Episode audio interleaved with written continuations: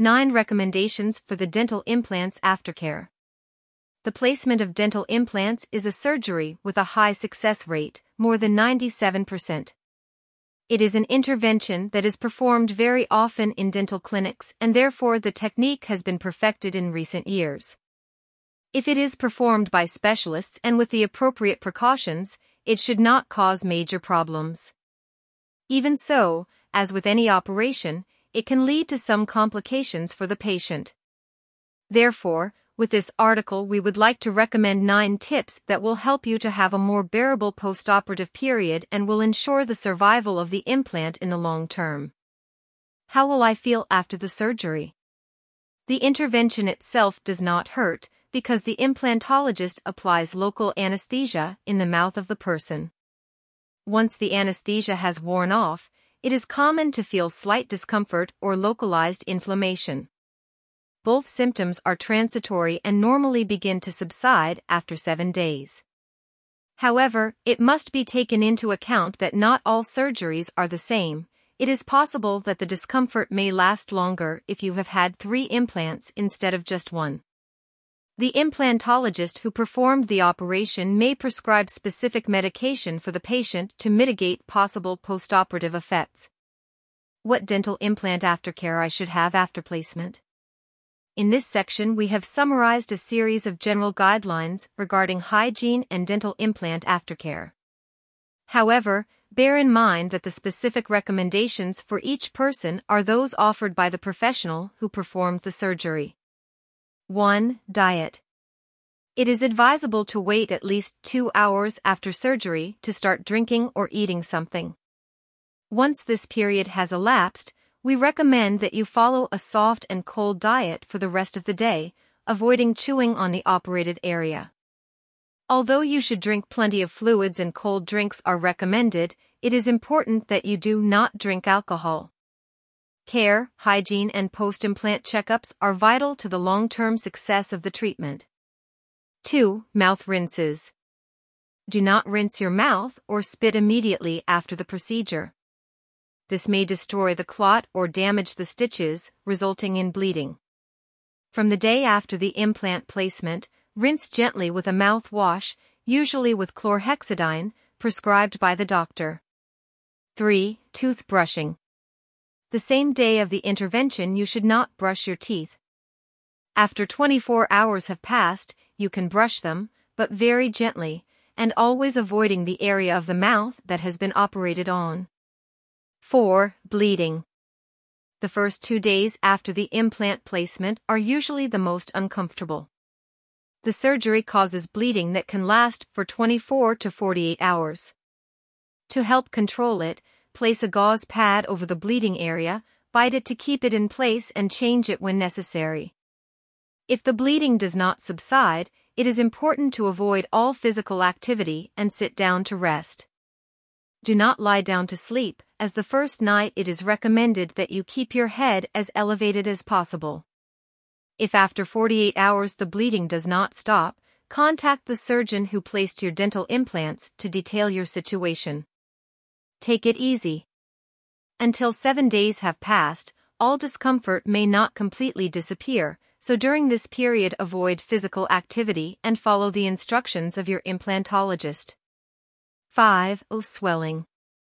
As a general rule, swelling remains for 48 to 72 hours after surgery. Some home remedies to relieve swelling include applying a cold compress to the affected area. It is also possible to use ice, but its prolonged use can cause skin burns. Therefore, if this option is chosen, it is preferable to apply it in 10-minute intervals and take breaks.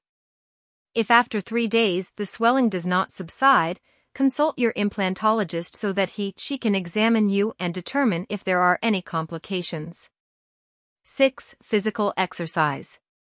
The same day of surgery, you should rest as much as possible and avoid making sudden movements. In case you practice sports or any physical activity on a regular basis, we recommend that you suspend it for a week. This way, you will avoid problems related to bleeding, inflammation, or pain.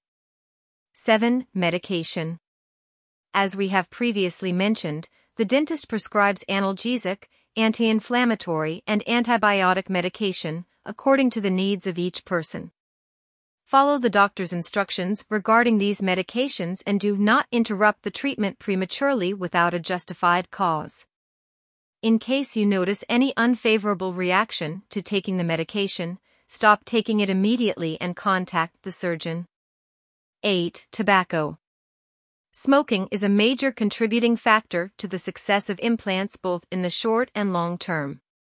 It does not mean that all smokers will necessarily experience rejection of their dental implants, but the chances of complications are higher. Therefore, it is advisable to eliminate, or at least reduce, cigarette smoking for one week before and one week after surgery. In this way, the chances of success will be greater and the patient will not have problems in terms of tissue irritation, scarring, or infections. 9. Oral hygiene. It is obvious that the dental crown that is placed on the implant is not a real piece, but it works as if it were. This prosthesis cannot have, for example, cavities, but it is equally important to maintain a rigorous hygiene that will help the implant and the cover to last a lifetime. To find out how to clean dental implants, you can consult your dentist, but we would like to give you some tips on oral hygiene. Although both manual and electric toothbrushes are equally effective in removing food debris and bacterial plaque, the second type requires less effort. It is very beneficial to use dental floss and interproximal brushes on a daily basis. In other words, once the crowns have been brushed, the interdental spaces should be taken care of, in addition to this basic care, it is advisable to complement daily hygiene with the use of an oral irrigator after brushing. Through the direct application of a jet of water, it eliminates a greater amount of bacteria that accumulates on the teeth, gums, and other areas of the mouth that the toothbrush cannot reach.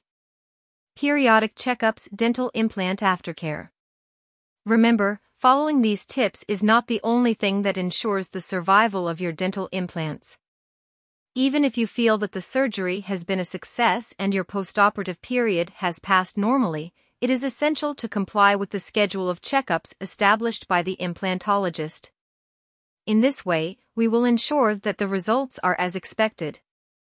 In addition, it will be possible to detect and deal with any unforeseen complications that may arise with the implants in time. Generally, a person who has undergone surgery for dental implants has a checkup every six months. On the other hand, a person with a healthy mouth and without interventions should do so every 8 to 10 months. However, as we have clarified before, the best indications on the frequency with which to go to the consultation are those offered by the surgeon who performed the intervention.